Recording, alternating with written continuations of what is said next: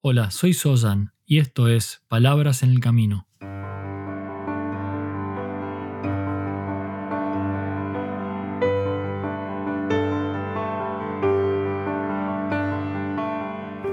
Un podcast para el camino al trabajo o de regreso a tu hogar, mientras caminas por la ciudad o en camino hacia lo de un amigo. Allí donde sea que te encuentres, estas son palabras para acompañarte en tu camino de transformación como ser humano.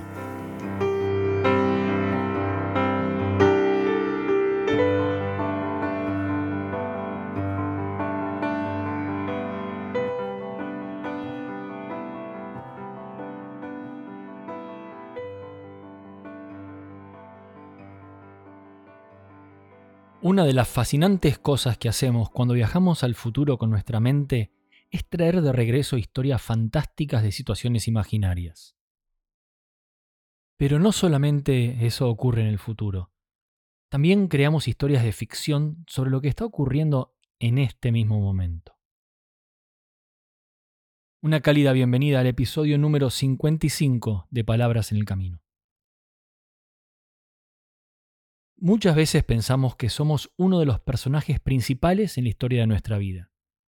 Y sin embargo, no solo cumplimos ese rol, sino que también somos guionistas, somos autores de esas historias. Y muchas veces, por no decir casi siempre, lo que creamos es un cuento de ficción. Libretista, director, actor, todos son la misma persona. Con majestuosa creatividad inventamos historias de futuros, de presentes e incluso de pasados, que en su detalle, colores, mensajes parecen 100% ciertas, por más de que son pura fantasía.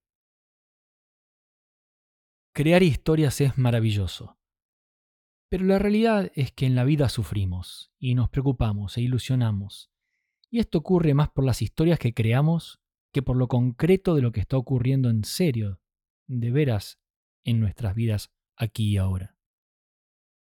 Ocurre lo mismo que con una película o con un libro.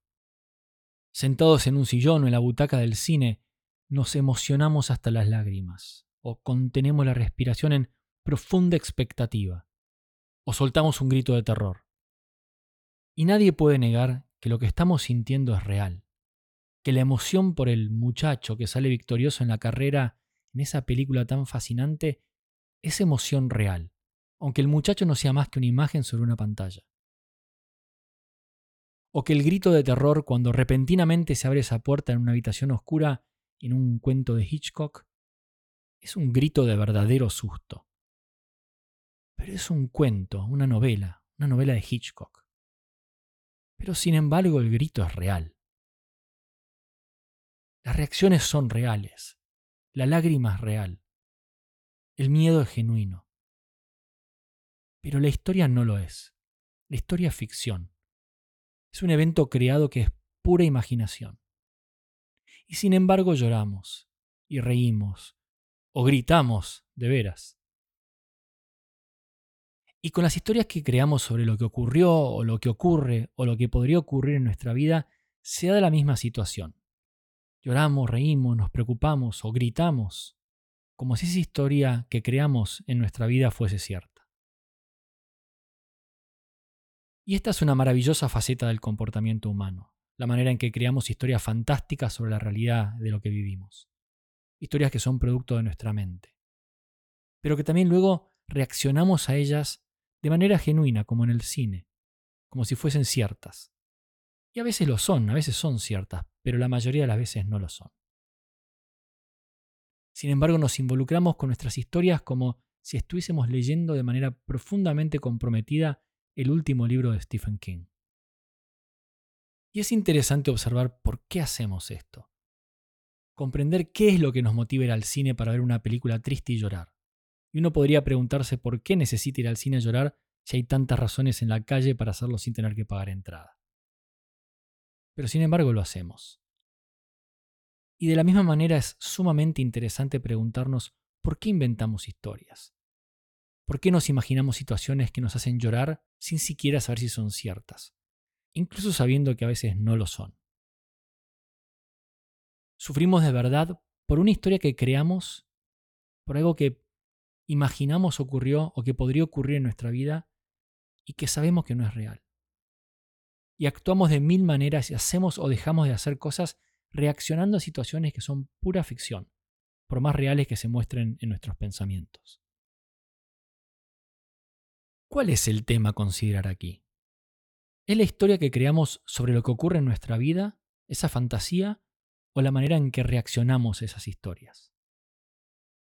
Y es una buena pregunta, y yo creo que la respuesta está en ambas partes, tanto en las historias que creamos como en la manera que nos comprometemos en ellas generando una reacción real. Partamos entonces primero de las historias que creamos y por qué nos empecinamos en ser autores de las fantasías de nuestra vida.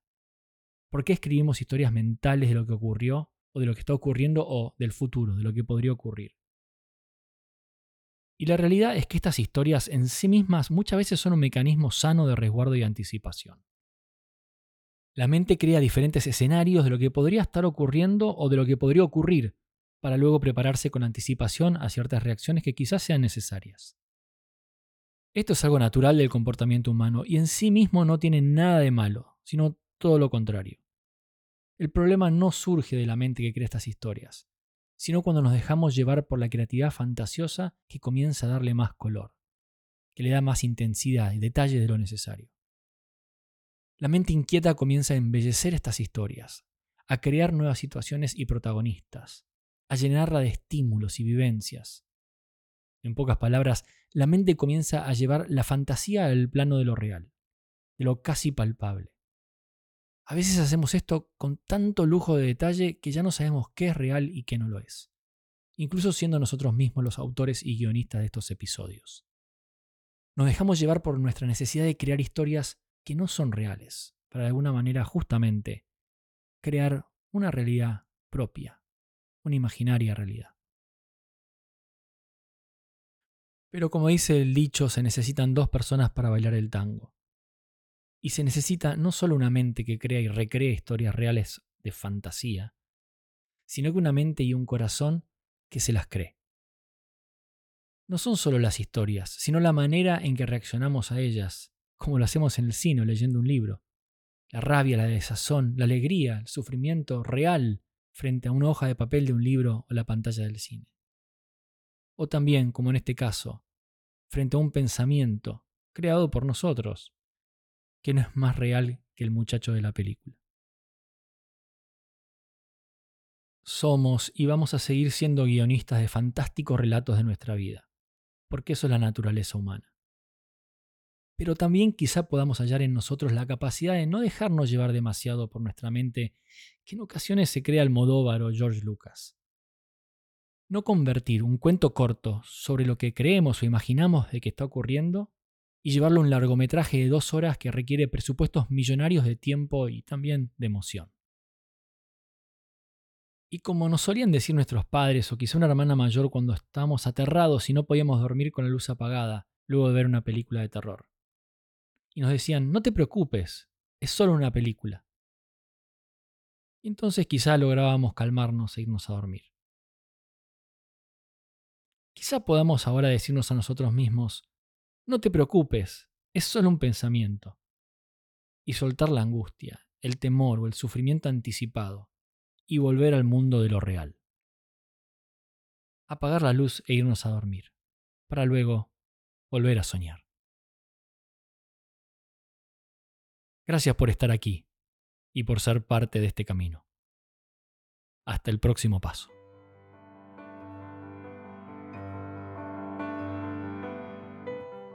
Si quieres recibir más información sobre este podcast y otros contenidos, ingresa en palabrasenelcamino.com.